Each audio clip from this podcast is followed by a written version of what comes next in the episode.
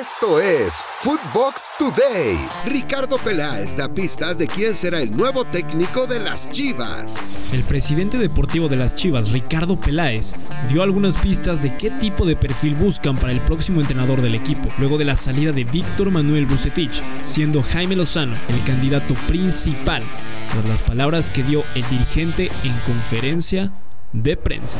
Eh, eh, hoy vamos a, buscar un técnico quizá con un perfil eh, más joven, sin importar tanto si ha ganado mucho o no, pero con dos características principalmente, diría yo, ¿no? que pueda potenciar a los jóvenes. Hoy tenemos un plantel en cantidad y calidad muy joven, diría yo. Y un segundo punto, que su forma de juego apueste mucho más por la dinámica, quizá por la velocidad, por la explosividad. Lo mejor de fútbol en los dos grandes. Fernando Ceballos tiene el nombre del técnico que estaría a punto de firmar con Chivas. Te decía que nos estaba llegando información, ¿no? En este momento. Y que, y que mientras hablábamos en los dos grandes, estaba sonando mi WhatsApp. Me dicen pollo, me dicen pollo que hay arreglo de palabra. Que Chivas. Footbox Breaking. Tendrá técnico en días, probablemente después del Clásico Nacional.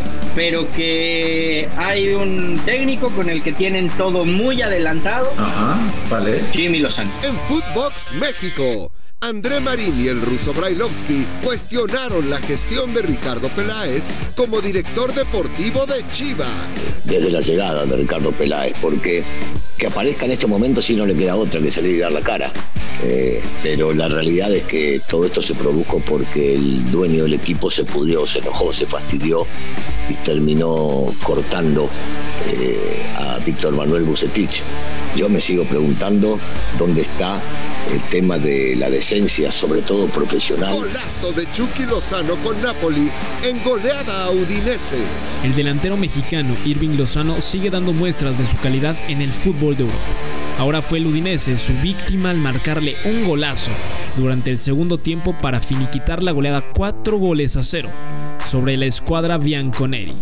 Este es el primer gol del Chucky en la temporada, donde le ha costado ser titular tras perderse la pretemporada del equipo por la lesión que tuvo jugando para la selección mexicana.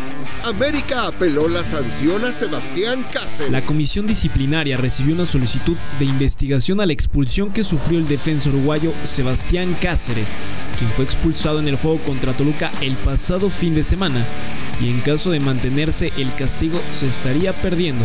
El Clásico Nacional contra Chivas este sábado en el Estadio Azteca. En figuras del fútbol, Raúl Orbañanos y el abuelo Cruz platicaron en exclusiva con el tiburón Sánchez sobre la actualidad de Chivas. ¿Qué pasa en Chivas? Porque yo cada vez entiendo menos. O sea, ahora quieren gente joven y que la cantera y que sí, que no. Pero no sé, a mí la óptica que tengo yo a la distancia sin estar dentro del equipo, Joel, es que con la cantera llevan tiempo perdido. Sí, Raúl, la verdad que es, ya muy preocupante. Quisiera hablar de un proyecto donde no se ve, donde no lo hay, donde no tiene forma ni estabilidad. De los últimos cuatro técnicos que todos son reconocidos, ninguno de los cuatro ha terminado un torneo completo. En Footbox Femenil, Marion Reimers tiene todos los detalles que jugarán México y Argentina en Jalisco. Por cierto, recuerden que es importante asistir al Estadio Azteca, es importante asistir al Estadio Jalisco. También las futbolistas tienen que empezar a sentir la presión de jugar en un estadio con tanto público y que las rivales empiecen a entender que México pesa. ¿Por qué? Porque yo recuerdo aquellos dos amistosos de 4 a 0 frente a la selección de Estados Unidos en Estados Unidos y lo que le pesó a México, porque claro, los gringos andaban apoyando a la suya. Pumas dio de baja a Gabriel Torres por bajo rendimiento. Los cambios en Pumas siguen ante el mal paso en el Apertura 2021.